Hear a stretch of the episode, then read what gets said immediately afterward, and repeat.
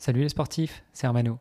Alors tu te demandes peut-être pourquoi on commence le podcast comme ça aujourd'hui. Bah, juste avant de lancer un nouvel épisode, j'aimerais te parler d'un truc. Le 13 mai prochain, je serai sur la plage de Brédune, près de Dunkerque, et je m'élancerai en solo pour une traversée de la France en courant et en nageant. 1500 km en 30 jours, à raison de 50 km de course et de 2 heures de nage au quotidien. Je le fais pour moi, mais aussi pour mettre en lumière deux assauts. Imagine for Margot et une bouteille à la mer. Aujourd'hui, la prépa avance vite et bien, mais c'est franchement pas facile de courir plus de 150 km par semaine tout en alliant un job à temps plein et une famille à chérir.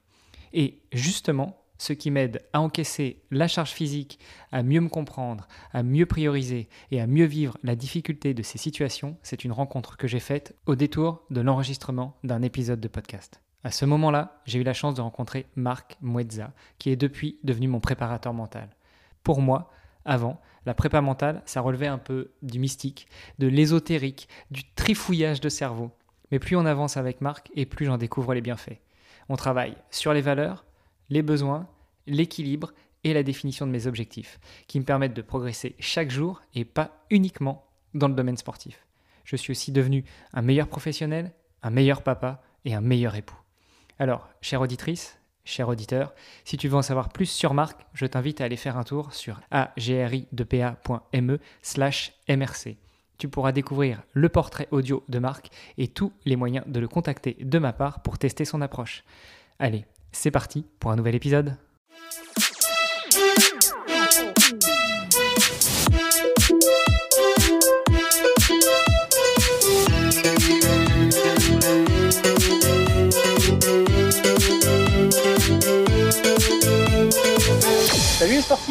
Et vous êtes dans un nouvel épisode du podcast de Nakan. Alors sur la partie technique, vous allez peut-être entendre un tout petit changement, quoique je suis sûr qu'on va réussir à faire des miracles avec l'audio. En tout cas, pour m'accompagner dans cet épisode, eh bien comme d'habitude, il y a l'ami Greg. Salut Greg.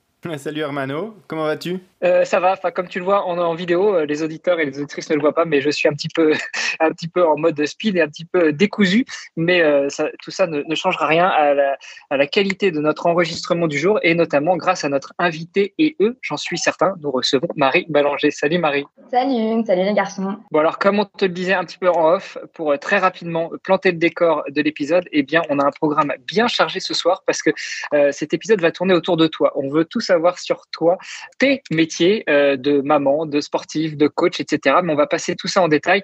Tout d'abord, en général, quand on a des invités, on commence par une question simple. On laisse le micro à nos invités pour se présenter. Donc Marie, dis-nous tout. Qui es-tu? Qui est Marie Ballanger? Alors, euh, donc euh, Marie, j'ai 37 ans. Euh, j'ai ouvert ma boîte de coaching sportif en 2008. Euh, je suis basée sur Rouen, donc dans le nord de la France. et depuis 2008, donc j'accompagne des sportifs ou non sportifs en fonction des objectifs qu'ils se sont fixés. J'ai également fait quelques interventions en STAPS. Euh, je fais également du suivi euh, en cancérologie et avec des personnes euh, d'un âge très avancé, on va dire. Et à côté de ça, je suis maman, j'élève un petit garçon de 9 ans qui fait également beaucoup de sport. Donc voilà, donc j'ai des journées, on va dire, bien chargées.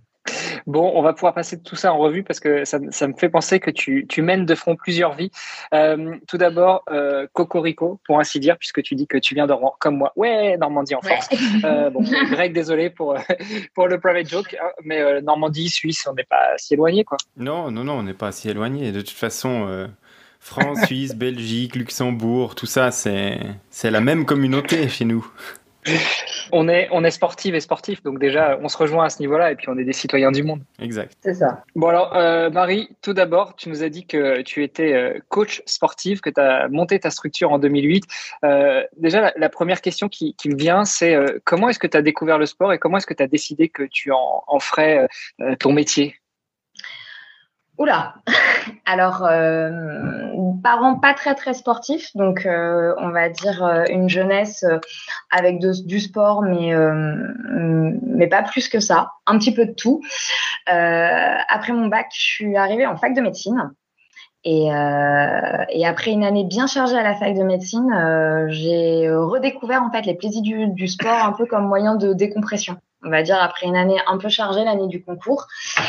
Et puis, euh, et après, euh, bah, c'est rapidement posé la question, donc, est-ce que j'ai vraiment envie de faire médecine ou est-ce que, au final, euh, euh j'aurais pas une vocation à travers le sport, mais toujours en essayant de trouver la possibilité, en fait, soit d'aider les gens ou de les accompagner d'une certaine façon. Donc, en fait, j'ai changé de cursus. Je suis partie en stats. Et puis, euh, en fait, je crois que j'avais envie de faire trop de choses à la fois. Donc, je suis partie dans du management et du marketing. Je suis partie en licence entraînement. Euh, j'ai passé un brevet d'état des métiers de la forme en même temps. Je suis retournée faire un master en management. Euh, après, j'ai fait différents DU. Enfin, plein de choses. Euh, et puis, euh, et au final, j'ai euh, des copains qui commençaient à ouvrir un peu des structures dans le sud de la France, de l'accompagnement sportif, mais plutôt pour des sportifs un petit peu professionnels ou on va dire semi haut niveau. Et puis moi, je me suis dit pourquoi pas faire la même chose à Rouen, mais en fait en proposant un service qui permette en fait euh, à des personnes euh, pas forcément ultra sportifs ou pas forcément avec un passé euh, de sportif de haut niveau, pouvoir accéder en fait au sport ou se remettre en forme avec un accompagnement personnalisé. Voilà. En gros, à peu près mon C'est quand même assez hyper actif comme, comme cursus. Ouais. ah mince, on m'a déjà dit ça. ouais, tu as, été, attends, as été tu as été super vite euh, sur ton cursus. Tu nous dis que euh, tu as passé des DU. Alors, pour ceux qui ne sont pas français, euh, il faudrait que tu Ah oui, alors des diplômes universitaires. Voilà. Quand je regarde ton profil LinkedIn, tu nous dis que tu as ouvert ta structure en 2008 et je vois encore des DU en 2015-2016. Donc, en fait, tu n'as jamais arrêté, quoi. Non. Alors, euh, bah, en fait, parce que les DU, je trouve que c'est un moyen en fait euh, de pouvoir euh, un petit peu aller un petit peu plus loin en fait dans dans ce qu'on propose. Et puis moi, ça m'a permis en fait de vraiment cibler un accompagnement en dérivant un peu vers le sport santé. Euh, donc de pouvoir en fait proposer ce que je proposais déjà auparavant, mais avec des personnes, euh, soit des personnes âgées, des personnes ayant des problèmes de santé, des personnes ayant eu de gros problèmes de santé. Donc ça me permettait en fait de pouvoir euh, ouvrir un petit peu mon activité à d'autres personnes. Et donc pour ça en fait, je sentais que j'avais besoin de me former et de me rapprocher un peu plus du côté médical. D'où les DU. D'où les DU. Euh, quel DU t'as passé? Parce que sur, euh, sur ton profil, on voit euh, DU des activités physiques adaptées. T'en as passé plusieurs, tu dis? Alors j'ai passé un, DU vraiment, on va dire global sur le sport santé. Après sur les activités physiques adaptées, plus précisément sur de la cancérologie. et là en fait, je suis en train de regarder pour repasser un DU, mais qui va plutôt être ciblé là sur la diététique, diététique et alimentation. Alors, j'aurais jamais la prétention en fait d'avoir un vrai diplôme dans la diététique, euh, mais au final, euh, le sport, la diététique, c'est quand même compliqué de les séparer. Et, euh, et, je pense que juste avec un diplôme de coach sportif, c'est compliqué de faire de l'accompagnement vraiment bien précis, ce qui me permettrait en fait de pouvoir faire un suivi un petit peu plus complet pour les personnes que j'encadre. Donc c'est vraiment un coaching à 360 degrés que tu vises et donc là tu te spécialises, enfin spécialises, tu, tu dis euh, toi-même que il y a quand même certaines limites, on peut pas être coach, diététicien, etc. Mais c'est vraiment d'offrir un panel de prestations qui est quand même bien plus large que juste un planning d'entraînement sportif quoi. C'est ça. Alors après, euh, je reste quand même euh, persuadée que euh, sur des grosses pathologies, ça ne vaut quand même pas un vrai diplôme de diététique ou de nutrition. Donc c'est toujours ce que j'explique quand même à mes clients que quand ça devient quand ça devient un petit peu trop compliqué et que j'estime ne pas avoir les notions nécessaires pour pouvoir faire ce genre de suivi, je les accompagne pour aller voir vraiment des soit nutritionnistes ou diététiciens.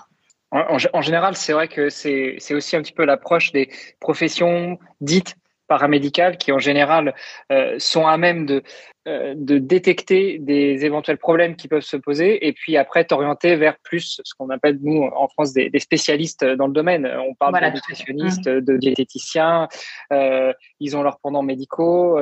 D'ailleurs, il y en a un qui est autoproclamé en France, je crois, et l'autre qui est euh, dont la profession est sanctionnée par un diplôme. Je sais jamais lequel c'est, si c'est le nutritionniste ou, de, ou diététicien. Alors en fait, euh, normalement, pour euh, pour vraiment nutritionniste, normalement, il faudrait être passé par par le côté médecine.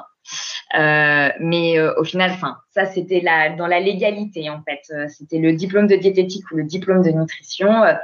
Aujourd'hui, on va dire qu'on a cette capacité en France à se donner des diplômes fictifs après s'être renseigné sur Google. Donc en fait, le, le côté nutrition en fait a perdu de, on va dire, de, de, de sa valeur aujourd'hui liée à un véritable cursus universitaire. on peut s'autoproclamer spécialiste en nutrition et même en diététique sportive euh, aujourd'hui sans forcément de diplôme. Il faudra bientôt faire la, différence entre les DU, les, diplômes universitaires, et puis les EG qui sont les experts Google et, savoir bien, faire la limite entre les deux. C'est ça. ça. devient un peu, un, peu compliqué. Alors après, euh, c'est aussi euh, à tous ceux qui proposent ce type de service d'être capable de reconnaître qu'ils sont limités qui sont limités et que euh, il faut toujours laisser la place aux experts. Ça, c'est un autre débat. Voilà. Bon, après, euh, les, les, personnes euh, ne sont pas dupes et probablement que les personnes qui ont une expérience de, de, de, coaching, mais en tant qu'athlète, hein, d'une relation avec un coach, se rendent assez vite compte quand même de, du coach qui est capable de leur donner des informations, mais qui connaît ses limites et qui va dire maintenant on sort de mon domaine de, de compétences et il faut consulter un spécialiste, ou alors le grand Manitou qui dit connaître tout sur tout, et puis qui est plus un charlatan qu'autre chose. Je pense qu'un petit peu de, un petit peu de jugeote permet de savoir à qui on a affaire quand on est euh, face à ce genre de, de, personnes. Moi, je dirais pas forcément de la jugeote, euh, plutôt peut-être de l'expérience. Peut-être aussi. On le voit. Hmm depuis deux ans, euh, aujourd'hui, euh, sur Instagram, euh, tu as des coachs sportifs dans tous les sens qui débarquent avec des vidéos sur Insta qui n'ont aucun diplôme dans le milieu sportif et, qui pourtant vont avoir beaucoup plus de succès que le coach sportif lambda qui aura passé ses diplômes, qui aura suivi son cursus universitaire. La demande aujourd'hui, elle est quand même très différente. Hein. Non, non, c'est vrai, c'est vrai. Et les réseaux sociaux n'aidant pas, en fait, euh, permettent de, propager un message qui... Euh, dans, dans, le bruit de fond, il y a quand même de tout et du n'importe quoi. Et il faut savoir faire le tri. Et comme tu le dis, peut-être c'est plus de l'expérience que de la jugeote, parce qu'on est inondé d'informations qui sont euh, complètement dénuées de sens et dénuées d'expertise. Et puis il faut savoir peu trier. Voilà, et puis savoir prendre un petit peu de recul et se laisser un peu le temps de réfléchir pour savoir aussi à qui on a affaire. Voilà. Bon, en tout cas, avec toi, on a l'impression qu'on a affaire à quelqu'un de sérieux. En tout cas, euh, c'est. et, et, donc, euh, donc, euh, on va pouvoir aborder ces différents thèmes. Il y, y, a une partie de ton cursus que tu n'as pas du tout abordé ou alors que tu as à peine effleuré. En fait, c'est ton côté de sportive. Euh, et il me semble qu'il n'est pas euh, anodin, cette partie-là de ton CV. Est-ce que tu voudrais nous en parler un petit peu avant qu'on qu'on euh, aille dans le détail des, des sujets qu'on vient d'aborder? Mm-hmm. Alors, je, crois que je suis un peu la touche à tout dans le milieu sportif. j'ai fait de la On n'avait pas remarqué déjà. Ah bon? Non, mais du coup, c'est pour ça que je tenais à le préciser. Euh, j'ai fait de la natation en club, euh, j'ai découvert le rugby féminin euh, lorsque j'étais à la fac. en fait, je crois que je suis un peu une, une peut-être une passionnée où j'aime bien, j'aime bien découvrir de nouvelles choses. Je suis capable de passer d'un sport collectif à un sport individuel. je me suis mise au CrossFit il y a il y a peut-être deux trois ans. peu de temps avant, j'avais décidé de me remettre à la course à pied et, euh, et de commencer le trail. Euh, je crois que je pourrais pas énumérer en fait un peu tous les sports que j'ai euh, voulu pratiquer.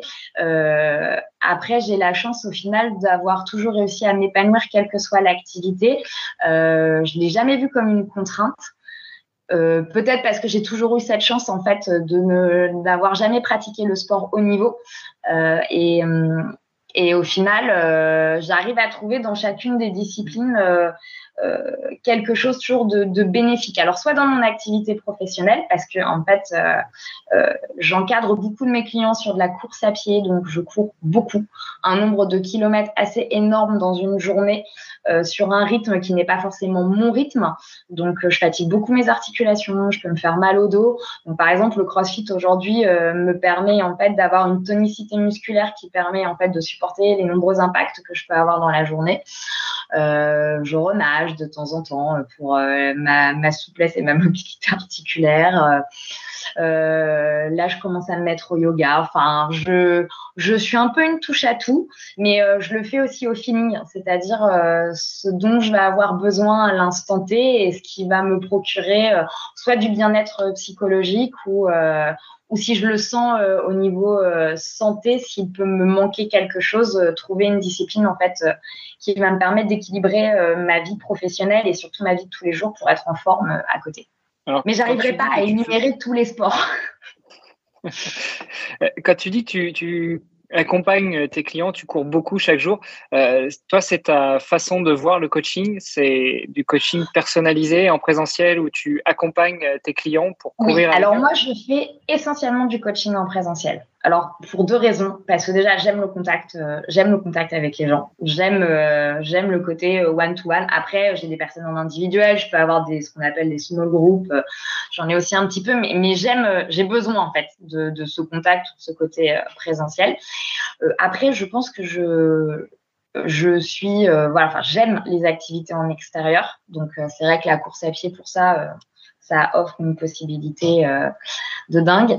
Et puis, euh, euh, je trouve que sur la, fin, quand j'ai la possibilité et la chance en fait de pouvoir encadrer mes clients sur sur la course à pied ou lorsqu'ils ont un objectif, alors ça peut être un 10 km comme un semi-marathon, un marathon, un challenge, bah c'est vrai que de pouvoir les encadrer en fait et de le faire avec eux sur toute leur période de préparation et pouvoir même les accompagner sur les courses parce que je, je peux le faire. Quand j'ai des clients qui me demandent, je les accompagne sur les cours, donc je le fais avec eux. Euh, après, c'est une véritable satisfaction euh, personnelle qu'on n'a peut-être pas euh, forcément sur tous les types de coaching. Là, en fait, je le partage directement avec mon client ou ma cliente. je partage la période d'entraînement et puis le résultat final qui peut être lié à une course ou autre événement sportif. Donc ça c'est le côté euh, très très euh, positif pour euh, le coach. Ça a probablement aussi des avantages assez importants pour l'athlète parce que bah, j'ai fait l'expérience du coaching à distance, un petit peu moins du coaching en présentiel, mais j'ai quand même eu l'occasion de, le pratiquer un petit peu en tant qu'athlète hein, évidemment. Et, donc s'entraîner avec une personne et avoir rendez-vous pour aller courir et puis ensuite devoir faire la séance et puis de savoir que euh, on, on, doit exécuter la séance bien parce que le coach est là euh, ça, ça, ça motive quand même de manière complètement différente euh, par rapport à un plan d'entraînement qu'on a sur un site internet. Et puis mmh. on voit qu'il commence à pleuvoir et puis qu'il commence à faire nuit et puis on se dit peut-être demain et puis euh, on se trouve tout plein d'excuses peut-être plus facilement avec un coaching à distance qu'un euh, un coaching où on a un rendez-vous puis il faut y aller quoi. Bah oui, alors moi je subis pas, euh, je subis pas les annulations ou les plantages de dernière minute comme peuvent le faire euh, voilà certains de mes collègues que je peux fréquenter sûrement. après, alors après je pense que sur du running pur, la possibilité en fait de faire des programmes d'entraînement et de les proposer à ses clients pour ceux qui ont quand même un passé de sportif ou qui ont en fait déjà une certaine hygiène sportive, ils sont, au final, ils ont la capacité de le faire quand même tout seul. Euh, après, pour des débutants ou euh, des personnes qui se dirigent vers le sport pour des raisons de santé, euh, je reste quand même persuadée que le coaching en présentiel, c'est quand même euh, la bonne réponse. Et c'est mon avis, mais que ce soit bah, dans de la prévention de blessures, enfin il faut quand même, quand on n'a pas un passé sportif, quand on n'a pas une connaissance parfaite, parfaite de son corps, euh, je trouve que le coaching en présentiel, ça permet quand même bah, euh, d'éviter des traumas, d'éviter des blessures. Euh, et mais après, dans le futur, moi, mon souhait, c'est de pouvoir accompagner des, plein de personnes, mais qui puissent à un moment donné se diriger soit vers une activité sportive qui leur plaît réellement, ou qu'ils arrivent à devenir autonomes avec la pratique sportive. La, finalité, ça reste quand même celle-là. Mhm. Et puis, euh, moi, je vois un autre avantage pour le coach qui voit ses athlètes, euh, qui les a sous les yeux, c'est de, de, pouvoir percevoir visuellement, d'avoir un ressenti humain de la charge d'entraînement, de l'état de fatigue à la fin d'une séance, de voilà. Parce que quand euh, on demande à un athlète, à travers une plateforme d'entraînement, de pouvoir s'évaluer, évaluer son RPE et ce genre de choses, pour quelqu'un qui n'a pas beaucoup d'expérience, c'est pas forcément évident. Et puis, c'est plus difficile pour un coach de se rendre compte si la charge d'entraînement elle est en cohérente par rapport à, son euh, athlète ou pas. Donc euh, ça, euh, apparemment, tu confirmes que c'est quand même un gros avantage pour le coach. Et puis il y a plein de choses à prendre en compte en fait. Enfin voilà, la, la, forme à l'instant T de l'athlète, ça peut être des moments dans l'année, enfin hiver, été, automne, hiver.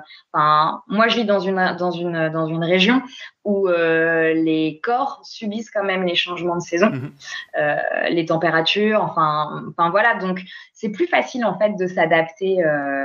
Le, ressenti est meilleur en fait. Mhm. Donc c'est plus facile de s'adapter à l'instant T. Et puis après, le principe du coach, c'est de pouvoir s'adapter dans les secondes qui suivent lorsque la personne qui est en face de lui n'est pas dans une excellente forme physique ou fatiguée ou un moral qui est pas au top ou voilà. Euh, ça permet de pouvoir euh, tout de suite euh, réadapter sa séance ou faire des changements en fonction de la personne et, de l'état général de la personne qu'on a en face de nous. Voilà, donc je valide quand, on est euh, côté athlète, euh, c'est un, un, plaisir immense de pouvoir partager un moment avec son coach. Moi, je le fais, je le faisais régulièrement avec mon entraîneur qui suivait en vélo, parce que pour le coup, c'est un très bon coureur, mais qui est blessé, donc euh, il a subi une prothèse de hanche, donc il peut plus courir, donc il suit en vélo. Et, et quand tu es sur une sortie de 30 bornes, même si tu sais que ça fait partie du plan et que tu commences à tirer la langue, c'est juste génial d'avoir un pote à côté de toi qui tend ton bidon et puis qui te remonte le moral et qui te dit, bah, on est là, euh, on, est là aussi pour toi, donc euh, flanche pas et, on va jusqu'au bout, quoi. Mais surtout parce qu'en fait, quand tu fais du coaching sportif, en fait, tu fais pas que de l'accompagnement sportif. Et les, les, personnes, ils se rendent pas compte qu'il y a tout le côté psychologique aussi qui, euh, qui rentre en jeu. Mhm. Et, et en fait, je pense qu'il faut avoir, euh, faut avoir eu dans sa vie un coach et avoir partagé euh, des, moments sportifs avec quelqu'un pour comprendre après que tout l'aspect psychologique, en fait, a aussi énormément euh, de place dans l'encadrement. Mhm. Ouais, non, la, la, relation humaine est importante et c'est pour ça que on, parlait il, y a, il y a quelques temps dans le podcast d'application de, coaching et de coaching par l'intelligence artificielle. on avait des débats assez nourris sur le fait que les coachs pourrait euh, tout ou partie être remplacé par des algorithmes. J'étais convaincu que c'était loin d'arriver parce que, bah, effectivement, pour faire un plan d'entraînement, pourquoi pas? Pour adapter une séance, si on dit qu'on est blessé, pourquoi pas? Euh, À la limite, euh, ces choses-là, elles peuvent être gérées par une intelligence artificielle, même si elles seront probablement jamais aussi bien adaptées qu'un humain. Mais par contre, jamais des algorithmes pourront remplacer la relation humaine, une relation de confiance, une relation de, de euh, voilà, d'amitié euh, entre, entre deux personnes. Et, ça fait partie, comme tu le dis, intégrante d'une relation euh, pour un coaching gagnant. Heureusement, les coachs ont encore de belles années devant eux et ne seront pas remplacés par, par des algorithmes. Oui, on existe encore pour quelques années. Mm maintenant qu'on a fait les présentations, euh, qu'on voit un petit peu qui tu es euh, au niveau de ton CV euh, de, de, formation, ton CV professionnel et ton CV sportif, il y a quand même un point aussi dans le CV sportif que je voulais aborder avec toi, c'est que je me suis laissé entendre dire que tu étais ambassadrice Salomon. Comment est-ce qu'on devient ambassadrice Salomon Parce que tu, tu nous dis comme ça que ouais, tu t'es pas, t'es jamais, t'as jamais été une sportive de haut niveau. des marques comme Salomon, en général, ils choisissent pas des athlètes au hasard quand même. Euh, oui. Euh, bah alors, euh, en fait, à l'époque où, à l'époque où la marque Salomon en fait a voulu développer le côté running pur, que ce soit route ou trail, ils, ils, cherchaient en fait des ambassadeurs dans toute la France. et ils avaient surtout en fait la possibilité d'avoir des ambassadeurs masculins. Et, euh, voilà, je me, je me suis retrouvée, euh, moi, en tant que femme, euh, au milieu de tout ça. voilà, j'avais des, des, des, des potes coachs, mais dans d'autres régions de France, qui m'ont dit Salomon lance une campagne énorme pour trouver des ambassadeurs. voilà, j'avais un pote qui m'avait dit Mais je, je, suis sûre que tu as le profil. moi, je me suis dit, bah, Salomon, pour moi, Salomon, c'était la montagne, le sport un peu à l'extrême. je me suis dit, pas du tout.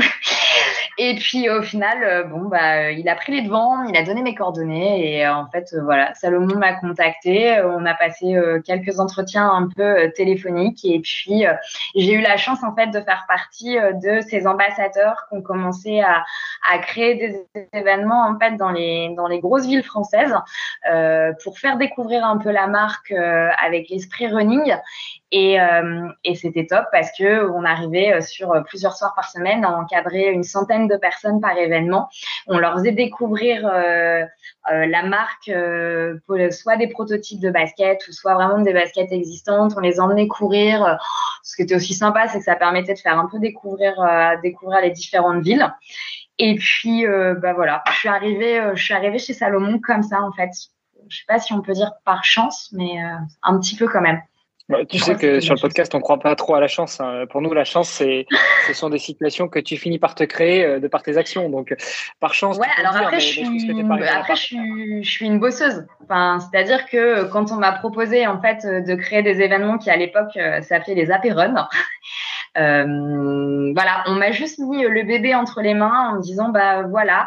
Donc en fait, on va euh, on va te donner la possibilité d'avoir un site internet. Tu vas communiquer euh, dans ta ville, donc euh, Rouen. Euh, il va falloir que tu trouves des gens, que tu les encadres, que tu les motives à venir courir avec toi, que tu leur permettes d'essayer les produits Salomon. et après, voilà, vous allez vous retrouver dans un bar, vous allez discuter de la marque, tu vas vendre le produit, tu vas le faire connaître autour de toi. bon, bah, on n'a jamais fait ça, voilà. ok. Et puis, euh, bah voilà, j'ai bossé sur la communication. Euh, j'ai parlé de ces événements qui allaient arriver sur Rouen. Euh, j'ai fait marcher mon réseau parce que j'ai quand même la chance en fait d'être sur Rouen bah, depuis que je suis arrivée en fac de médecine. J'avais 16 ans, j'en ai 37 aujourd'hui, donc ça fait quand même quelques années que je suis là. Et puis voilà, grâce à mon réseau, j'ai eu la chance en fait de pouvoir développer ce produit-là en, fait, c'était juste un, bébé. Enfin, c'était quelque chose d'inexistant en fait. Et après, on a pu développer euh, ce, truc-là à La Péronne, euh, dans toutes les plus grosses villes de France, énormément de sessions sur Paris. Euh, après, on a développé en Belgique, en Corse. enfin voilà. Bon, alors après, ça a été un peu coupé avec les histoires de Covid, mais mais on va dire que jusqu'en 2020, ça a cartonné et c'était vraiment une super expérience. Mais est-ce que ça reprend maintenant? Et maintenant, tu fais quoi chez eux? Euh, on va dire que sur les années de reprise post-Covid, en, fait, le but, c'était quand même de pouvoir euh, former euh, un véritable groupe, se retrouver autour d'un verre, pouvoir un peu discuter de la marque. Donc, ça a été hyper compliqué parce que, comme tout le monde le sait, notamment en France, tout ce qui était restauration bar, ça resté fermé pendant très longtemps. au moment où tout a commencé à reprendre un petit peu, ils sont restés, ils ont fait beaucoup d'événements sur Paris. Euh, après, ils ont créé d'autres événements, le euh, Run My City. Alors, euh, par exemple, sur Paris, ça permet de pouvoir découvrir un peu les monuments historiques tout en courant. Donc, on est resté plutôt sur ce type de produit. Et normalement, voilà, alors probablement en changeant, peut-être que l'appellation va changer, mais on va reprendre en fait ça sur des encadrements de groupe je pense qu'il faut, voilà, il a fallu laisser une petite année pour que tout le monde retrouve un petit peu ses marques. Mais là, l'envie, elle est là. Moi, régulièrement, encore sur y a des gens qui m'attrapent dans la rue en me disant, mais quand est-ce qu'on fait un apéron Quand est-ce qu'on va courir et boire un verre? Bon, voilà. Mais c'est sympa de voir, en fait, que cette marque, on a, on a l'impression que cette marque, elle est tellement, euh, elle est tellement tournée vers euh, un peu le sportif de haut niveau. Quand on pense à Salomon, on va penser à l'ultra trail, à l'UTMB, des, enfin, des choses qui paraissent en fait à des coureurs un peu novices, euh, un peu irréalisables. Et ça avait permis vraiment de, de, faire découvrir cette marque un peu, un peu pour tout le monde, quoi. Un peu pour ouvert à tous, quoi, pour tous les coureurs, quel que soit voilà son passé. c'était, je, trouvais que c'était une, une bonne façon en fait de faire connaître cette marque. Donc en fait, maintenant, tu es toujours ambassadrice Salomon, mais tu attends un petit peu que les, les choses reprennent. quoi. C'est ça. Alors après, euh, il va y avoir différents événements. Il va y avoir le salon du running euh, sur Paris, euh, donc ce qui permet d'être un petit peu présent aussi en tant qu'ambassadeur. Voilà. Alors moi, voilà, si j'avais un souhait, ce serait de pouvoir refaire ces événements de groupe. Le but était de le développer aussi sur du trail voilà, moi ça c'était euh, voilà ça comme j'ai vraiment participé au développement euh, de, de, cet événement là euh, pouvoir recommencer ce serait voilà ce serait top et normalement ça devrait arriver incessamment sous peu. Bah écoute on te le souhaite en tout cas pour que tu puisses retrouver ces, ces événements bientôt. Salon du running c'est avril sauf erreur c'est pour le marathon de Paris c'est ça? Oui voilà c'est ça. Donc à la reprise euh, au, printemps 2023 euh, Voilà, au printemps, bah, au moment en fait du euh, marathon et semi-marathon de Paris, puisqu'en général les deux événements souvent se succèdent. Mhm. Donc voilà, à cette période-là. Euh, juste sans vouloir trahir de secrets, euh, sans euh, parler gros sous, etc. Mais juste par curiosité, quand on est ambassadeur d'une marque, comme c'est ton cas, je sais pas si tu as le droit d'en parler, si tu as envie d'en parler, mais je sais pas, est-ce qu'on est équipé gracieusement par la marque? Est-ce qu'on reçoit une rémunération pour les événements? Ou est-ce que c'est quelque chose de, plus régulier? Ou quels sont les, avantages que tu retires de ce partenariat? Alors en fait, euh, ça dépend en fait du degré. Il y a différents degrés sur le rôle, euh, d'ambassadeur. Donc bien sûr, après il y a le côté équipement sportif. Donc euh, il y a énormément en fait d'avantages à être ambassadeur parce que forcément il y a toujours les dotations sont un peu les cadeaux euh, du trimestre. Euh, tout le monde adore recevoir cette petite box euh, avec les dotations Salomon. Et en fait, après, il y a plein d'avantages. Enfin, voilà, que ce soit au niveau des différentes dotations, donc vêtements, chaussures. et après, plus après, il peut y avoir des rémunérations sur différents événements. Il y a des événements euh, en soirée sur euh, un laps de temps court. Euh, il y a des événements sur plusieurs jours. Donc ça, ça va dépendre. Et puis après, bah, il y a toujours les avantages boutique Salomon. voilà, ce qui permet aussi de pouvoir faire des petits cadeaux à mes clients quand ils ont eu un comportement parfait pendant toute l'année. Alors ça c'est ça c'est appréciable. Et puis euh, est-ce que ça te permettrait par exemple si tu le décidais aujourd'hui d'accéder plus facilement à une épreuve comme l'UTMB ou ce genre de choses ou pas forcément? Ouais. Oui. Ouais. Alors après, euh, moi, j'ai pas du tout, euh, je, je, pense que j'ai pas du tout la prétention de, de pouvoir faire ce genre de choses. je fais trop de choses à la fois et je suis pas assez centrée euh, aujourd'hui, dans, mes entraînements de type running, euh, voilà, pour pouvoir en fait euh, prétendre à demander un dossard, mais c'est tout à fait possible. Alors en général, les listes d'attente sont quand même un peu longues, mais mais on a on a cette on a cette chance là en fait, oui, de pouvoir accéder à ce type d'événement. Bon et tout ça, bien sûr, en étant une maman qui élève un petit bonhomme euh, de 9 ans. Donc, tu nous as dit qu'il était aussi, lui, euh, très sportif. Euh, comment est-ce qu'on arrive à, faire tout ça Tu t'arrêtes jamais? Bah Non, parce que je suis toujours persuadée qu'il y a 48 heures, non 24 heures. ah, bah, on se comprend alors. Non, alors en fait, je suis hyper organisée mais euh, hyper organisée. Euh, non, bah après, euh, je suis pas une grosse dormeuse, peut-être que ça me sauve. Euh, non, je suis, je suis super organisée. Alors par contre, c'est vrai que mes journées sont millimétrées, cadrées. il faut vraiment éviter de me mettre des bâtons dans les roues dans une journée. Mais j'ai déjà la chance de me lever tous les matins et de faire un boulot que j'adore, ce qui est, je pense, une chance. Euh, je pense que j'ai plein de gens qui se lèvent le matin et qui n'ont pas envie d'aller travailler. Euh, moi, je suis d'un tempérament hyper optimiste euh, et pourtant, euh, dans ma région, il fait pas beau, il fait gris, euh, les gens sont pas toujours très souriants, mais mais j'aime mon boulot. Donc déjà, moi, mes journées de boulot, je ne les subis pas, peut-être comme, comme quelqu'un d'autre pourrait les subir. Et puis, euh, bah voilà, moi, je m'éclate dans mon rôle de maman. Euh, j'adore voir euh, mon fils faire plein d'activités sportives, se passionner pour plein de choses. Donc, voilà, j'arrive, j'arrive à peu près à tout gérer. Mais je pense que l'optimisme et puis vraiment le fait d'être d'être épanoui dans mon boulot, ça permet aussi de faire beaucoup de choses en parallèle. Alors oui, forcément, ça ouvre, euh, ça ouvre des perspectives euh, plutôt que comme tu le dis, quand on doit aller travailler et qu'on n'a pas la motivation. Euh, probablement quand on rentre de sa journée de travail, on est épuisé, on n'en peut plus, et puis on a envie de, de penser à autre chose. Et voilà, quand on est dans une activité qui, qui nous motive, qui nous intéresse et pour laquelle on a la niaque toute la journée, euh, c'est déjà un, avantage.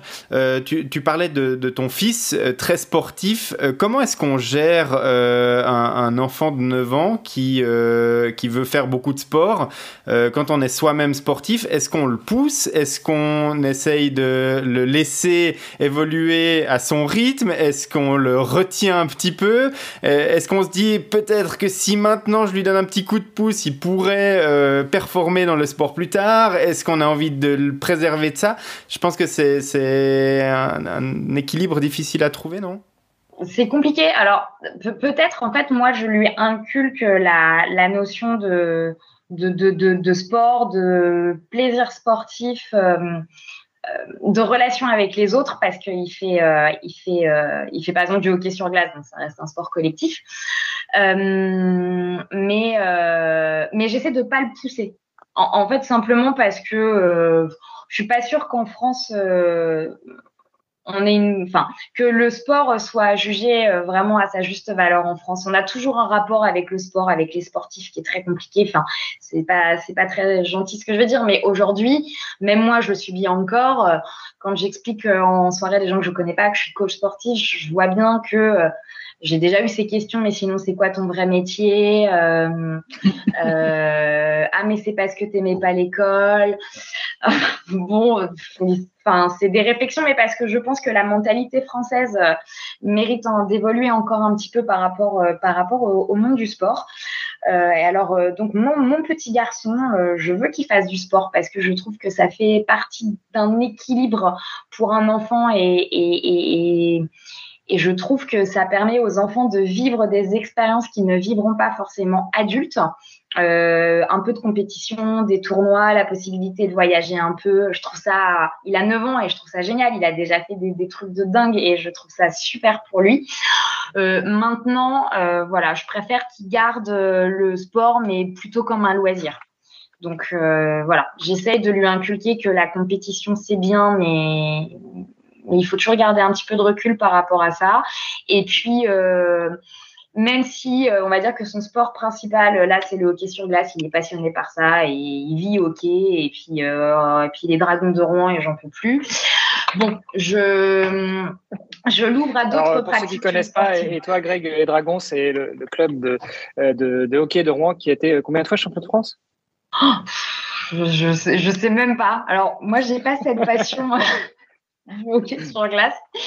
Mais voilà, je l'ouvre, euh, je veux, je veux qu'il ait la possibilité, en fait, comme moi aujourd'hui, de pouvoir faire euh, plein de disciplines différentes et, euh, et de ressentir le plaisir du sport sans les contraintes peut-être qui vont avec. Mhm. Bon, alors ça, c'est un peu utopique, hein, mais voilà, si, si, je dois dessiner le monde sportif de mon enfant, j'aimerais bien qu'il soit comme ça. Bon, écoute, en tout cas, s'il si, persévère dans le hockey sur glace et qu'il a envie de s'épanouir là-dedans, il y a la Suisse qui est pas très loin. Ici, c'est le sport national, le hockey sur glace. Euh, on, on, vibre beaucoup plus pour le hockey que pour le football euh, en hiver. Et donc, du coup, euh, voilà, c'est moins dénigré que le, hockey en France, j'ai discuté avec des hockeyeurs français il n'y a, pas très très longtemps et c'est vrai que... C'est compliqué. Hein. Alors, euh, comme tu le dis, bah, des fois les, sportifs en France ont, fort à faire hein, avec les, les, idées euh, reçues euh, sur les, sportifs et, les hockeyeurs encore plus. Donc voilà, on a... Oh, je crois que c'est tout sportif. on n'a pas cette culture du sport en France aujourd'hui. On a du mal à penser en fait qu'un sportif puisse réfléchir. Euh, ah oui, c'est ça, bah, c'est pas compliqué. Euh, un sportif, c'est tout dans les muscles, rien dans la tête, non? Oui, mais c'est un petit peu dommage en fait, parce que c'était déjà comme ça il y a 20 ans. On aurait quand même pu espérer qu'à un moment donné, les mentalités évoluent, mais non, pas. Non, on n'y est pas encore. Je, pense qu'on n'est pas égaux dans le sport parce que c'est pas comme ça pour tous les sports. Hein. Si tu prends euh, des sports qui euh, qui sont ultra médiatisés, alors sans dire qu'ils rapportent gros, mais des sports ultra médiatisés, tu prends le tennis, tu prends le foot, tu prends parfois le golf. Euh, je pense que les gens ne souffrent pas de ces de ces clichés en fait, notamment des sportifs de haut niveau. par contre, tu prends des coureurs, des triathlètes, même parfois des, des navigateurs en France, on a du mal avec euh, les gens qui pratiquent ce sport. On leur demande, et c'est pas rare, euh, c'est quoi ton vrai métier en fait? Ah non, mais, euh, mais moi, enfin, je plaisante pas. Je pense que si on, je me retrouve dans une soirée où je ne connais pas la majorité des personnes, alors peut-être moins parce que je vieillis quand même, donc on doit se dire, je dois pas pouvoir faire de métier. Mais quand j'étais, quand j'étais beaucoup plus jeune, mais mais c'était hallucinant. Mais sinon, c'est quoi ton vrai métier? Ben Non, c'est mon vrai métier. Alors, euh, je fais plein de métiers à l'intérieur de mon métier, mais, euh, mais, mais, en fait, j'en vis, euh, j'aime ça, mais c'est j'ai quand même quelques amis qui vivent dans des pays étrangers et la culture du sport est quand même vraiment différente. Hein. Mais on s'en rend compte, enfin moi je me rends compte avec mon enfant, mais même à l'école, c'est compliqué aujourd'hui en primaire d'avoir des activités sportives régulières. Il faut que ce soit les instituteurs ou les institutrices qui se qui se trouvent suffisamment motivés pour pouvoir emmener nos enfants à faire différentes pratiques. Le PS en collège, lycée, plus ça va, nous font diminuer les heures. Donc en fait, le problème, c'est qu'aujourd'hui, le petit français, s'il n'a pas des parents un, peu sportifs ou qui, ont une, petite culture sportive et qui se rendent compte en fait que l'enfant, il sera toujours mieux dans un club de sport que devant la télé, et bah euh, les pauvres enfants en fait ils n'auront pas cette possibilité en fait de connaître ça euh, à travers l'école. Il n'existe pas vraiment en France une véritable place au niveau euh, scolaire. Mm. Ouais, alors ça, en fait, c'est un problème qui dépasse largement les frontières françaises, hein, malheureusement, je dirais. Et donc, du coup, effectivement. Ouais, mais dans des pays comme l'Allemagne, le Luxembourg, ils ont quand même une. ils imposent un peu plus d'activités sportives quand même aux enfants. Non? pour le Luxembourg, tu t'es peut-être un peu trop engagé. L'Allemagne, euh, oui, ah, parfois ça, ça fait un peu plus partie de la culture. Euh, en Suisse, je ne sais pas comment ça se passe. Bah, évidemment, si tu prends l'exemple américain, euh, il y, a, tout. Hein. Tu vas d'un extrême à l'autre. mais bon, écoute. Enfin, pour conclure, en fait, l'exemple américain, c'est le meilleur. Euh, t'es bon à l'école, t'es sportif, t'as le droit à une bourse. Aujourd'hui, enfin, aucun étudiant français qui sort euh, qui sort du lycée, euh, sauf vraiment si c'est un sportif de, haut haut haut niveau et, encore ça dépendra vers quel cursus universitaire il se dirige. Donc il aura au mieux un peu d'argent et peut-être une adaptation euh, dans son cursus où on va lui retirer quelques heures au niveau de, de, sa scolarité universitaire. Mais sinon en fait le être bon en sport n'est pas reconnu comme ça peut l'être par exemple aux États-Unis. Il y, en a d'autres qui ont senti le filon arriver, hein, et notamment en Suisse et en France, c'est le cas.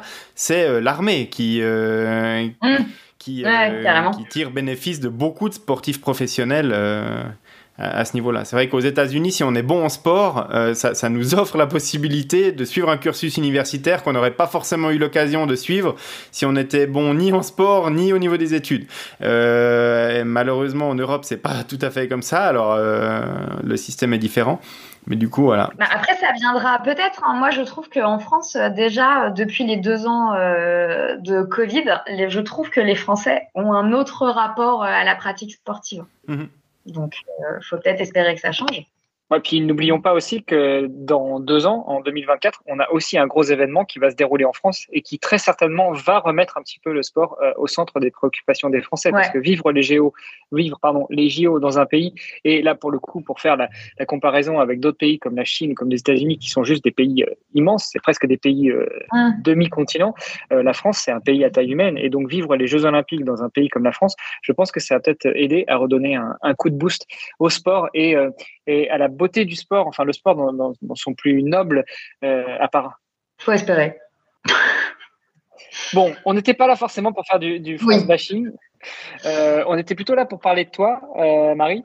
Et, euh, et, du coup, ce qui m'intéressait aussi, c'est de savoir comment est-ce qu'on comment est-ce qu'on vit en tant que maman et en tant que coach et en tant que hyperactive. moi, l'image que j'ai du, coach. Euh, l'image que j'ai du coach euh, sportif, euh, parce que je l'ai déjà vécu, c'est souvent quelqu'un qui se donne, qui est corvéable à merci pour ses clients. Et malheureusement les clients en général eux ils bossent. Et donc c'est c'est pas toujours des journées où tu travailles avec des horaires de bureau. C'est plutôt tôt le matin c'est plutôt sur le temps du midi et c'est plutôt le soir. Donc comment est-ce qu'on est maman? Comment est-ce qu'on est coach? Et comment est-ce qu'on encadre correctement ses, ses clients? D'autant plus que toi tu rajoutes un paramètre non négligeable c'est que tu et présente avec tes clientes et tes clients Et bah, euh, j'ai une super nounou. Euh, non, bah après, euh, mes journées sont, sont planifiées. Donc, alors après, oui, forcément, on va dire que le gros de mon activité, ça pourrait être tôt le matin, le midi, le soir. Hum, après, on évolue quand même dans un système où il y a de plus en plus de gens à leur compte, donc avec un peu plus de liberté en fait au niveau des horaires. Euh, ce qu'on n'avait peut-être pas il y a quelques années. Euh, j'ai quand même beaucoup de parents qui travaillent pas le mercredi. Alors souvent beaucoup de mamans. Ça reste une journée euh, le mercredi un peu dédiée aux enfants, mais parfois elles ont un peu plus de temps pour elles. Donc enfin tout ça me permet quand même de pouvoir caler euh, un peu de clients euh, en journée. Et puis, euh, comme je, enfin, je pratique de plus en plus le sport santé, j'ai cette chance en fait d'avoir une clientèle assez disponible en journée. Donc, donc ça me permet en fait de pouvoir travailler, aller de 6h ou 7h du matin à 21h, 21h30, 22h le soir. Mais à peu oui, bah, des, des 9 to 5, quoi. 9-17, comme tout le monde. Voilà, c'est ça. Et puis entre-temps, je vais quand même m'entraîner une heure par jour, euh, c'est important. Je récupère mon fils quand même à 4h30 à l'école pour pouvoir repartir à 18h, mais comme ça, je le vois un petit peu. Et voilà, et ça fait la journée. Après, je rentre, il est 22h et hop. et on t'enchaînes sur un enregistrement de podcast? Voilà on, dirait que tu as fait du podcast toute ta vie. Tu nous as fait une transition toute trouvée parce que tu parles de sport santé. C'était un point aussi que je voulais aborder avec toi. Tu nous as dit en introduction que tu as fait des, DU, donc des diplômes universitaires très orientés là-dessus. Tu avais commencé justement ta formation avec une année en médecine. Euh, pourquoi est-ce que tu t'intéresses justement à cette branche-là du sport et en particulier l'encadrement dans le sport santé? Alors, je pense que j'ai toujours été attirée par la médecine. Mais alors moi, j'avais cette vision euh, un peu magnifique de la médecine. Euh, je voulais faire, euh, enfin voilà, je voulais être médecin humanitaire. voilà, c'était c'était c'était mon, mon, projet, on va dire, quand j'étais enfant. Bon, voilà, j'ai j'ai changé en étant petite adulte et puis. Bah, je sais pas, j'ai toujours été rattrapée un peu par ce côté médical simplement parce que déjà des gens en parfaite santé quand même, euh, on n'en croise pas tous les jours. Et euh, j'ai commencé à avoir quand même euh, à côtoyer dans mon milieu professionnel des personnes ayant des des, des, problèmes de santé plus ou moins graves. Donc, il a fallu petit à petit, en fait, que toute seule, euh, je, euh, bah, je prenne des renseignements sur différentes pathologies, sur différentes, sur différents traumatismes. Et puis, euh, bon, alors Internet c'est bien, les livres c'est bien, mais bon, à un moment donné, un cas en fait pas un autre. donc, bah, petit à petit, j'ai commencé à vouloir faire des formations. Et puis, je dois admettre en fait que peut-être, alors peut-être en vieillissant, mais j'ai, enfin, on retire de plus en plus de satisfaction personnelle en fait quand on a des, des personnes euh, voilà qui vont pas forcément très bien et qu'on leur permet en fait soit d'améliorer leur vie au quotidien. Euh, je dis pas qu'on va les aider pour des personnes euh, malades à, éventuellement guérir, mais euh, on fait un véritable accompagnement. on prend le corps dans toute sa globalité on essaye euh, d'être un soutien euh, mais physique et moral à la fois. Euh, et puis on est un peu pour notamment par exemple en, en, on est un peu ces personnes sans blouse blanche qui qui sont là en fait un peu pour le côté un peu un peu un peu bonheur et un peu sympa en fait dans tout ce qu'ils peuvent vivre dans des moments difficiles. Et, euh, et, euh, et ce voilà et ce et ce, ce milieu-là m'attire de plus en plus. Euh, alors après, on n'est pas non plus obligé de, de travailler qu'avec vraiment des gens qui ont des problèmes de santé, mais euh, euh, tout, tout, ce qu'on a vécu avec le Covid a, permis quand même, je pense, à, beaucoup de gens de se rendre compte en fait que, que, que la santé c'était primordial et que la santé ça pouvait passer par des petites choses euh, quand même assez basiques quoi. Euh, le sport, faire attention à soi, une alimentation à peu près équilibrée. Alors après, je fais pas partie de ces ayatollahs là qui mangent des graines et puis euh, qui disent qu'il faut faire une heure de sport tous les jours. C'est pas ce que je dis, mais parce que moi-même j'aime bien, j'aime bien boire, j'aime bien manger. Mais voilà, le le on peut se faire plaisir, mais euh, toujours dans le raisonnable. Et, et, au final, un peu pareil avec le sport, et c'est réussir à expliquer aux gens et à leur permettre d'atteindre un petit peu cet équilibre euh, qui leur permet en fait d'être en meilleure santé. Et, euh, et, et, au final, je vais pas dire que le Covid a eu un, c'était une bonne chose, c'est pas ce que je dis, mais, mais les gens ont pris conscience en fait que, que leur santé c'était quand même primordial et c'était peut-être ce qui avait de plus important. Et aujourd'hui, euh, bah, euh, on va quand même plus s'intéresser à tiens j'ai mal au dos, je vais aller voir mon médecin, ah mais il va encore me donner des antidouleurs. Est-ce que je vais vivre pendant 40 ans euh, sous tramadol ou ou est-ce que je vais essayer de trouver une autre solution? Et, et je me rends compte que, que les gens aujourd'hui cherchent cherchent à améliorer leur quotidien et, et surtout à aller mieux. Et puis, euh, et, et voilà, et, et moi, je, ça me fait toujours plaisir quand j'entends euh, des, des, hommes ou des femmes de 40 ans qui me disent Ah, bah, c'est super, euh, dimanche, je suis allée faire du vélo avec mes enfants, j'avais pas mal au genou, j'avais pas mal au dos, c'était un super moment en famille, on en a profité. Et puis, il y a 5 ans, bah, je l'aurais pas fait parce que, parce que j'avais peut-être 10 kilos de trop qui m'empoisonnaient la vie, j'avais mal au dos, j'avais mal au genou. Et puis, Et, aujourd'hui, l'aspect santé, en fait, est, hyper important.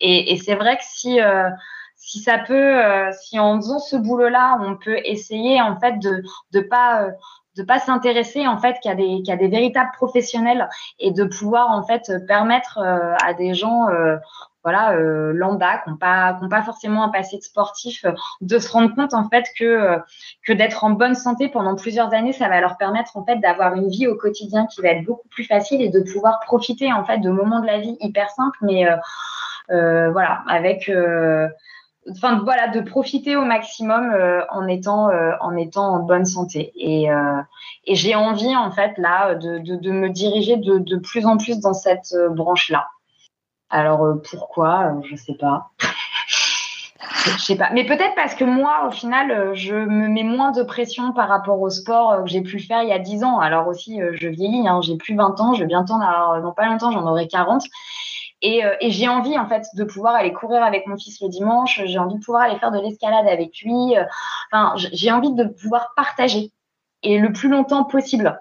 Et, euh, et c'est pour ça que j'incite un peu même les gens qui m'entourent à faire attention, à faire attention à eux, à s'écouter et, puis de pas chercher toujours la facilité. J'ai mal, je vais prendre un médicament. De, de, trouver d'autres alternatives, mais qui vont leur permettre d'aller mieux sur du long terme. Hmm. On, disait au début du podcast qu'être coach, c'est aussi être un peu nutritionniste, un peu ci, un peu ça. C'est aussi, bah, comme tu le dis maintenant, en, en, coaching sport santé, c'est quasiment être médecin ou euh, naturopathe ou euh, voilà et, plein d'autres choses encore. Euh, mais c'est vrai que tout ça, ça fait partie d'un équilibre qui, qui, constitue en fait une vie saine, une vie en bonne santé. Et bah, on en a parlé déjà dans plein d'épisodes du podcast. Il y, a, il y, a, des tas de choses qui sont liées. On peut pas être en bonne santé en faisant du sport mais en mangeant n'importe quoi. On peut pas être en bonne santé en faisant super attention à son alimentation, mais en faisant pas d'exercice. Enfin voilà, il y, a un équilibre qui est, euh, qui est euh, euh, constitué de, plusieurs briques. Et, c'est vrai que bah, la, plupart des, des coachs sportifs dont on parle et de, dont on a parlé hein, dans, le, dans le podcast, c'est plutôt des coachs axés performance. Mais c'est vrai que, que, tout le monde ne recherche pas forcément le sport du point de vue performance. Mais, et mm. surtout, comme tu le dis, hein, après, après Covid, les personnes qui ont été forcées de rester euh, chez elles euh, par le confinement, par la peur de sortir et de tomber malade, etc., eh bien, se sont rendu compte, re-rendu compte euh, à, quel point c'était bénéfique d'être à l'extérieur et de bouger.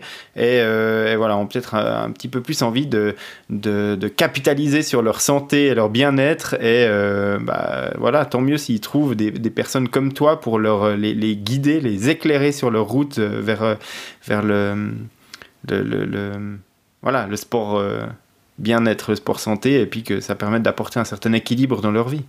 Non, puis après les mentalités ont évolué parce que même dans les cursus, euh, dans les cursus universitaires de médecine, par exemple, euh, aujourd'hui, je crois en troisième, en troisième ou en quatrième année, justement, on leur propose, ils ont la possibilité en fait de faire une unité d'études un peu basée au sport santé ce qui peut leur permettre en fait plus tard après l'obtention de leur diplôme en fait de pouvoir prescrire en fait le sport santé, ce qui n'était pas du tout le cas il y a encore quelques années. Donc sur la nouvelle génération de médecins, en fait, aujourd'hui, ils ont normalement ils ont dans leur cursus après la possibilité en fait de pouvoir aiguiller leurs patients euh, vers euh, alors soit des pratiques soit vers des professionnels du sport santé euh, et c'est là où c'est quand même bien et on se rend compte que les mentalités ont énormément évolué au moins en France le côté euh, ordonnance médicaments qui était presque un automatisme en fait euh, quand les patients allaient voir leur médecin. Aujourd'hui, sur la nouvelle génération de médecins, de plus en plus en fait, ils vont essayer de guider leur patientèle vraiment vers vers des activités. Ils auront plus ce réflexe comme on a pu avoir du médicament et même pour les enfants qui peuvent souffrir d'asthme, on va les, les, médecins de plus en plus vont conseiller aux parents en fait de leur faire faire des pratiques sportives alors adaptées à leur pathologie mais euh, mais euh, voilà, c'est fini en fait l'époque où un enfant asthmatique, on le collait en EPS sur un banc euh, avec sa ventoline et puis on lui disait surtout tu ne bouges pas. Ne bouge pas. Euh, aujourd'hui, non, ça, ça se passe plus comme ça. En fait, euh, les médecins sont, sont la possibilité en fait de, enfin, de faire des certificats médicaux en expliquant en fait que l'enfant est tout à fait capable de pratiquer une activité sportive. Alors bien sûr, euh, c'est à l'enfant ou aux parents de gérer, d'être capable de maîtriser toutes ces histoires de ventoline ou autres. Et puis les enfants, moi je m'en rends de plus en plus compte, les enfants en fait se gèrent maintenant ont un rapport en fait, euh, se sentent, s'ils se sentent pas bien, euh, ont les réflexes, savent quoi faire, mais mais mais mais voilà. Donc en fait, j'ai parfois tendance à critiquer un peu la place du sport euh, en France, mais il faut quand même reconnaître que sur les 20 dernières années, il y a eu quand même énormément d'évolution. Et ce que nos enfants vont connaître aujourd'hui et le rapport qu'ils auront par rapport à la pratique sportive, à mon avis, sera quand même très différent de ce que nous on a pu connaître quand on était petit ou scolarisé euh, les choses changent quand même. Et c'est vrai qu'aujourd'hui, euh, moi j'ai beau être coach sportif, euh, j'ai des voilà, j'ai par exemple une mère qui est pas très sportive, qui comprend pas pourquoi je soulève de la fonte au CrossFit, elle trouve que ça sert à rien, enfin, elle trouve ça complètement débile même. Euh, et j'essaie de lui expliquer en fait qu'aujourd'hui, euh, voilà, je cours, je cours sur les quais à Rouen, c'est du bitume, j'ai mal au dos et, euh, voilà, je, me préserve en fait. Alors je fais pas du CrossFit pour finir aux Games aux États-Unis. Je n'ai pas envie de devoir changer ma garde-robe parce que je fais du 44 en t-shirt. C'est pas du tout ce que je cherche en fait. Je trouve ces femmes et ces athlètes je suis admirative parce que c'est des heures et des heures et des heures d'entraînement pour obtenir le niveau qu'elles ont, mais après c'est pas du tout ça qui m'intéresse dans le CrossFit. Moi, c'est et je pense qu'on peut trouver même dans le CrossFit un côté euh, sport santé, ce que moi je peux pratiquer euh, aujourd'hui. Et euh, je trouve ça vraiment bien qu'aujourd'hui les professionnels de santé, parce qu'en en fait les, les gens n'écoutent que les professionnels de santé. moi aujourd'hui je suis pas médecin, je suis que coach sportif, donc même quand parfois j'explique à mes clients, moi j'ai des clients quand, euh, quand ils m'expliquent leur douleur ou, euh, ou leur ressenti et que je leur dis, bah là, à mon avis, c'est le ménisque. Euh, là, à mon avis, je, ça, ça sent la hernie discale. bon, pourquoi pas, hein, je sens qu'ils ont bien envie de me croire quand même. Mais, euh, mais il va quand même falloir aller voir le médecin, aller faire une imagerie. Et là, 15 jours après, elle vient de me voir en me disant Ah bah t'avais raison Et euh, rien ne vaut. La parole d'un professionnel de santé, euh, c'est une parole d'or en fait. Les, gens croiront toujours plus à un professionnel de santé. Et c'est top qu'aujourd'hui, à l'université, on arrive quand même, tous les jeunes et futurs médecins, on arrive à, leur ouvrir un peu plus l'esprit et, et pas que euh, voilà, je reçois, je diagnostique, je fais une ordonnance, au revoir, bonne journée, à dans deux mois pour le renouvellement de l'ordonnance. Et euh, aujourd'hui, euh, voilà, ils ont plus conscience de ça aussi les médecins.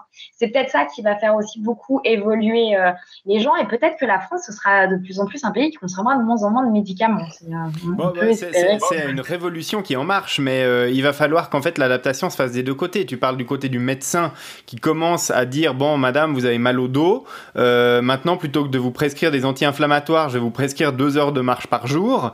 Euh, mmh. C'est quelque chose qui, qui euh, bah, fondamentalement est rempli de bon sens et puis est basé sur des études scientifiques, etc. Et puis le médecin qui est formé aujourd'hui avec cette réflexion-là, c'est génial. Encore faut-il que le patient ou la patiente accepte ça et, suivant la personne qui dit bon d'habitude j'avais droit à mes anti-inflammatoires puis tout d'un coup il me dit d'aller marcher, mais qu'est-ce que c'est que ce charlatan? Et, et, voilà. Alors euh, quelqu'un qui qui, est jeune, tu, tu parlais des enfants asthmatiques qui arrivent et pour la première fois qu'ils ont un avis de médecin, on va leur dire surtout tu te mets sur ton banc et tu euh, bouges le moins possible. Il va être effrayé, il va être sur son banc et puis après il va se, il va se conditionner pour toute son existence à se dire moi dès que ça commence à bouger trop vite je, je, je vais mourir. Euh, ou alors inversement, euh, voilà, il va, il va se forger l'opinion. En fait, je suis pas moins capable que les autres de, de, faire ci ou ça. Et ben c'est la même chose avec avec les les, bah, les adultes qui ont été formés euh, et habitué à avoir des médicaments pour un rien, etc. Et voilà, il y a plein de mentalités à changer euh, à ce niveau-là aussi. Mais ça évolue. on ouvre de plus en plus de structures, par exemple euh, sport santé. Mmh. Ça, ça ouvre partout euh, en France, voilà, où les médecins vous envoient vers ce type de structure. Vous avez des coachs sportifs diplômés, ce qui est bien en plus, des, des, kinés. vous avez quand même une prise en charge assez globale dans ce type de structure. Bon, voilà, c'est pas un automatisme, ça va pas, ça va pas changer en une année, ça va pas être révolutionnaire, mais euh, voilà, moi je me dis que euh, je connaîtrais pas forcément peut-être pas ça, mais euh, je me dis que mon fils peut-être aura aura une autre culture, une autre culture du sport, et puis on arrêtera de prescrire des antidouleurs, des anti-inflammatoires à tout va dès qu'il y a un souci. Euh, non, non, je, suis assez là-dessus. Je pense que je suis assez positive. Et puis, euh, et le fait que ce soit les professionnels de santé euh, qui commencent à être formés là-dessus, à mon avis, ça aura beaucoup plus d'impact en fait que si c'était, voilà, des, gens comme moi. Hélas, on n'a pas le. L'aura de la blouse blanche. bah oui, hein, on a beau dire des choses qui parfois ont quand même du sens on n'est pas toujours, euh, on ne croit pas toujours. Enfin, ça met plus de temps. Tout ça me fait dire que euh, on l'aura certainement compris, mais on n'a pas non plus défini ce que c'était que le sport santé. Euh, qu'est-ce que c'est que de travailler dans le sport santé? Est-ce que c'est du sport performance? Est-ce que c'est du sport pour tout le monde? Est-ce que, au contraire, c'est un certain type de sport, c'est-à-dire des mouvements plus légers, des actions plus moins traumatisantes? Qu'est-ce que, comment est-ce qu'on peut définir le sport santé finalement? Euh, comment on peut... bah, c'est euh, de. En fait, il n'y a pas de type de sport santé, c'est de l'activité physique adaptée. Donc, euh, c'est-à-dire que on va vous proposer une certaine forme d'activité en fonction de votre pathologie. Après, on ne fait pas une activité dans laquelle on va chercher la performance. Est-ce qu'on peut peut-être associer ça un peu quand même à du bien-être? Je pense que ça peut rentrer, euh, rentrer dans l'équation, le bien-être.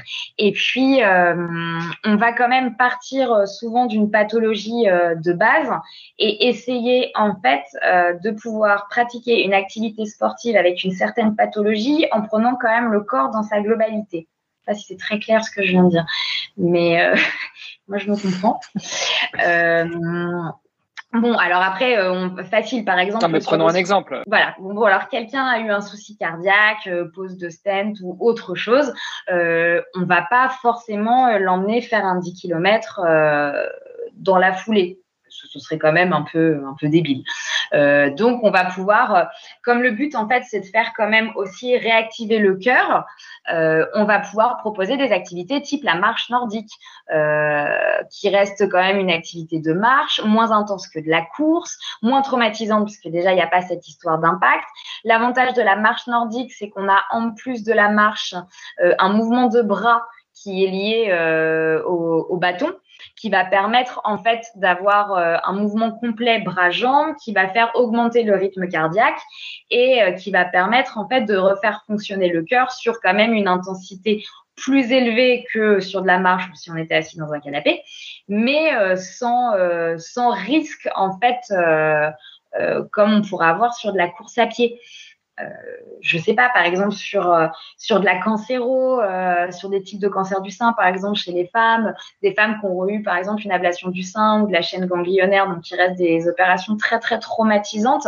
Et le problème, c'est que quand on en est à, à, faire des ablations comme ça ou enlever les chaînes ganglionnaires, on a ce, ce, problème de circulation lymphatique qui fait que souvent les femmes ont des bras qui ont tendance à doubler ou à tripler de volume. Donc euh, avec un engorgement des tissus, donc une perte de mobilité, euh, on va pouvoir proposer en fait euh, à ces personnes-là, je sais pas, par exemple de l'escrime pour faire retravailler le bras, mais de l'escrime adapté, enfin différentes activités qui vont permettre en fait de solliciter ce bras qui a de plus en plus de mal à bouger pour éviter en fait qu'il perde sa mobilité et autres, mais sur une activité euh, ciblé. Enfin voilà, on adaptera toujours en fait soit l'intensité, soit le type de mouvement. Euh, il n'y a pas de, il n'y a pas d'activité sport santé euh, pure, enfin ou une activité en fait. Euh, le, le, sport santé, moi, je pense que c'est en gros n'importe quelle activité sportive que tout le monde peut pratiquer et que là, on va chercher en fait à l'adapter s'il y a eu un trauma ou si si le cœur a été endommagé, ou enfin voilà, des choses comme ça. C'est vraiment proposer plein d'activités et qui restent quand même cohérentes par rapport à la personne qu'on a en face de nous. Enfin voilà, c'est un peu ça. C'est beaucoup de choses le sport santé en fait, parce qu'il y, y, y, a la natation. Enfin, on peut faire tellement de choses en fait. Bon, le, champ des possibles est, immense. Alors donc, t'es pas prête de t'arrêter? Bah, ah, je, je sais pas. Je vais peut-être bientôt faire la crise de la quarantaine. Alors c'est possible avec une énorme remise en question. Non, euh, voilà. En fait, après, en projet. Euh, en projet final, j'aimerais pouvoir en fait euh, ouvrir une structure avec avec la possibilité en fait de, de, proposer un service et un accompagnement complet. avec un coaching sportif, coaching mental, un accompagnement diététique, voilà, quelque chose de complet et surtout ouvert à tous. Euh, pas que aux sportifs de haut niveau, euh, mais euh, voilà, je sais pas, un homme de 40 ans qui fait une crise de la quarantaine et qui dit tiens j'ai envie de faire le marathon de New York. Ça c'est presque moi ça. ah, j'en ai pas T'as jamais fait de sport dans ta vie, Greg, c'est ça? Bah c'est ça. J'ai bientôt 40 ans et je vais aller faire le marathon de New York, donc ça colle assez bien quoi. Voilà. Alors bon, après, quelques avant quand même c'est pas toujours très facile, mais voilà, de pouvoir euh, proposer en fait euh, un accompagnement, euh, un accompagnement complet, mais je voilà sur des personnes en pleine santé et, et des personnes voilà qui sont un peu moins, mais ce serait voilà, ce serait un projet pour ouais pour mes 40 ans, ce serait bien. Bah écoute, on te, le souhaite en tout cas, et puis on te le souhaite non seulement à toi, mais également à, à toutes les personnes qui pourraient en bénéficier à l'avenir. Merci. Moi, je pense que c'était de, très beaux euh, mots qui pourraient euh, éventuellement conclure cet épisode. Euh, est-ce que, Marie, tu vois des, éléments qu'on n'a pas abordés aujourd'hui et que tu aimerais mettre en avant? Non, je pense pas. Non, c'est vrai que l'histoire du sport santé me tenait à cœur, donc voilà. je sais pas. Après, peut-être euh, réussir un jour en fait à, à rassurer un peu euh, les, les, les, les, personnes en fait sur la pratique euh, du sport. Je sais pas comment on pourrait définir et quel terme on pourrait trouver à ça, mais mais en voilà pouvoir permettre en fait à des personnes qui seraient complexées ou qui manqueraient d'assurance ou qui auraient eu qui auraient eu des, des traumas liés à l'EPS à l'école, de pouvoir en fait un jour avoir un rapport euh, sain euh, avec la pratique sportive. je pense que ça, ça pourrait être aussi intéressant, intéressant à creuser parce que je pense qu'il y, y, a plein de, de, de, de, de gens qui ont, qui ont, vécu l'EPS un peu comme le truc traumatisant de la scolarité. Euh, ça a été ça.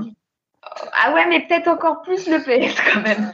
Euh, non, mais pas toujours, pas toujours adapté ce, ce, problème en fait de, de, de, de, mixité à un moment de l'adolescence où c'est compliqué. Euh, il y, a, y, a, y, a, quand même des choses à revoir et, et voilà. Et, et, et je pense qu'il faudrait dire, pouvoir dire à tout le monde en fait que, que, le sport il est accessible à tous, quel que soit son niveau, quel que soit son passé, euh, quelle que soit sa morphologie, sa corpulence, euh, homme, femme et et il faut juste comprendre en fait qu'aujourd'hui euh, le sport euh, c'est pas lié à la performance et que euh, sur toutes les personnes aujourd'hui qui pratiquent du sport en France, je j'ai pas les chiffres mais je me dis qu'il y a peut-être 5% des personnes qui peuvent qui pratiquent vraiment le sport soit au niveau ou qui en vivent ou ou qui ont un, plus ou moins un statut sportif professionnel, mais que le reste, en fait, c'est des sportifs comme tout le monde en fait. Euh, bon, alors qu'ils se mettent des challenges ou non, mais euh, mais voilà, j'aimerais en fait que qu'un jour tout le monde puisse se dire euh, tiens, bah moi aussi je vais me mettre au sport ou je vais aller marcher ou je vais mettre à nager ou tiens,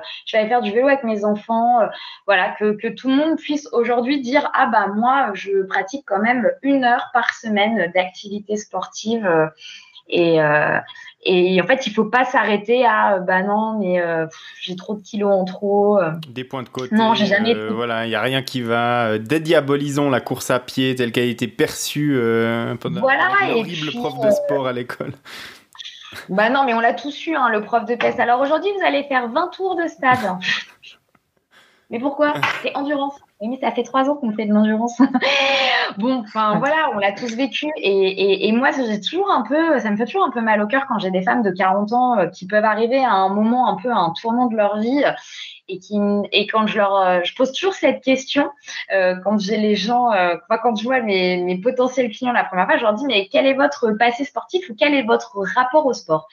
Et des fois j'ai des femmes qui me répondent ah non mais moi j'ai jamais fait de sport donc souvent je les regarde en me disant mais jamais fait de sport c'est pas possible enfin vous avez au moins, je ne sais pas, fait de la danse, ou de la gym, ou du cheval, ou, ou pratiquer, enfin, il y a quand même le PS, ou et là, j'en ai qui me font Ah non, non, non, non, mais j'ai jamais fait de sport. Je me suis, j'ai réussi à me faire dispenser euh, toutes mes années de collège et de lycée. Euh, euh, j'ai pas pratiqué de sport dans des clubs. Je n'ai jamais fait de sport. Je, je, je sais jamais trop quoi dire en fait. Enfin, je, je me dis c'est dommage. Alors après tant mieux parce que à 40 ans elles se disent bah j'ai envie, j'ai envie de commencer, je veux faire quelque chose et, et c'est top en fait de pouvoir se d'avoir quand même cette réaction à un moment. Mais c'est qu'il y a quand même un problème aujourd'hui pour que pour des personnes de, de 40-45 ans se, se, trouvent capables de dire ah non mais moi j'ai jamais mais jamais jamais fait de sport. Et malheureusement c'est quand même quelque chose d'assez fréquent. Hein. Euh, euh, oui non mais je sais mais euh, c'est étrange quand même, enfin, de, parce que même après, au niveau de la motricité, enfin, petit, on en a besoin pour apprendre plein de choses et, euh, et puis la motricité, elle s'acquiert quand on est quand on est enfant et pas quand on est adulte, c'est beaucoup plus compliqué. Donc, euh, donc voilà, je, il y, aura peut-être un sujet à faire dans quelques années sur euh, l'évolution du sport je sais pas, un, quelque chose à, traiter ou, euh, voilà, ou, de, enfin, voilà, c'est ça, ou que tout le monde puisse avoir un rapport sain avec euh, le sport, un rapport sain, voilà, c'est bien ça. Ouais, c'est là que parfois est la difficulté et que c'est parfois difficile de, de, trouver le, bon équilibre. les extrêmes. Voilà, c'est ça. Bon, par contre, euh, ce qu'on peut dire, répéter, redire, répéter s'il y a des sédentaires qui écoutent ce podcast, alors je pense pas qu'ils sont très très nombreux parce que la plupart des auditeurs et des auditrices du podcast sont là parce qu'ils sont arrivés sur un site de sport ou parce qu'ils ont recherché des, des, choses liées au sport, mais il n'y a, a, pas d'âge pour commencer l'activité sportive. Euh, dans, dans, en tout cas, dans une optique sport santé, euh, on, on, peut s'y mettre à tout âge. C'est jamais trop tard et c'est en fait toujours le bon moment de, décider de s'y mettre. Euh, et puis, euh, il faut pas imaginer ça comme quelque chose de, violent. Je vais pas y arriver. Euh, c'est même pas la peine d'essayer. C'est voilà, n'importe qui qui s'est remis au sport, peu importe l'âge, et eh bien dira quelques mois après, mais pourquoi je l'ai pas fait plus tôt quoi. Ouais, ou j'ai moins mal. Enfin, j'ai moins mal. Voilà. En fait, il y, a le pas à franchir, il y a peut-être euh, voilà, l'appréhension, la peur au, début. Euh, bah, forcément, on a peur de ne pas y arriver, on a peur d'être ridicule, on a peur euh, de, de, peut-être de, de, se faire mal, etc. Mais tout ça, c'est vite surmonté et après, on n'en retire que du bénéfice. Mmh. Tout à fait. Euh, bah, écoute, euh, Marie, merci pour ces bonnes paroles. Alors, je pense qu'on peut prendre euh, date et éventuellement, on se parlera d'ici 4-5 ans pour une nouvelle saison du podcast de Nakan pour voir justement. Non, mais, je vous, non, mais en fait, je vous inviterai dans ma structure. C'est ça, voilà, exactement. Ben voilà, on enregistrera en live dans tes, dans tes magnifiques locaux et puis, et puis on pourra également inviter autour de la table deux ou trois personnes qui auront bénéficié de tes de tes précieux conseils euh, et qui auront euh, bénéficié de, ta structure pour, euh, pour retrouver un équilibre sportif et, santé grâce à toi. Eh ben, on se donne rendez-vous alors. On te le souhaite en tout cas. Merci, c'est gentil. Super. Bah, écoute, Marie, merci beaucoup pour, euh, pour cet échange. Euh, je conclue toujours nos épisodes et bah, quand on a des invités, en leur euh, redonnant le micro pour qu'ils nous disent un petit peu où est-ce qu'on peut les retrouver, notamment toi, si on souhaite faire appel à, tes, à tes services ou si on souhaite simplement échanger avec toi, quel est le meilleur moyen de te retrouver sur Internet? Euh, alors, euh, ouais, soit sur les réseaux sociaux, euh, alors très basique, hein, Marie Coach Sportif, c'est assez facile à trouver, ou alors en m'envoyant un SMS. Je peux donner mon numéro ou pas? Ouais, non, on, met, on, mettra ça, on mettra plutôt tes, les liens vers tes réseaux sociaux dans les notes de l'épisode. D'accord. Ouais, tous les liens donc dans le, le descriptif de l'épisode, et puis comme ça, sera facile de te retrouver pour les personnes qui sont intéressées à te contacter. Bah écoute, c'était un plaisir d'enregistrer avec toi. Euh, merci Hermano euh, pour euh, ta présence aussi pour cet épisode. Et puis bah on, se retrouve pour un prochain épisode dans deux semaines et on, diffusera bah, la prochaine FAQ. Donc on répondra à vos questions que vous nous laissez sur podcast.nakan.ch dans une semaine. Merci à tout le monde. Merci beaucoup. Merci beaucoup. Ciao ciao.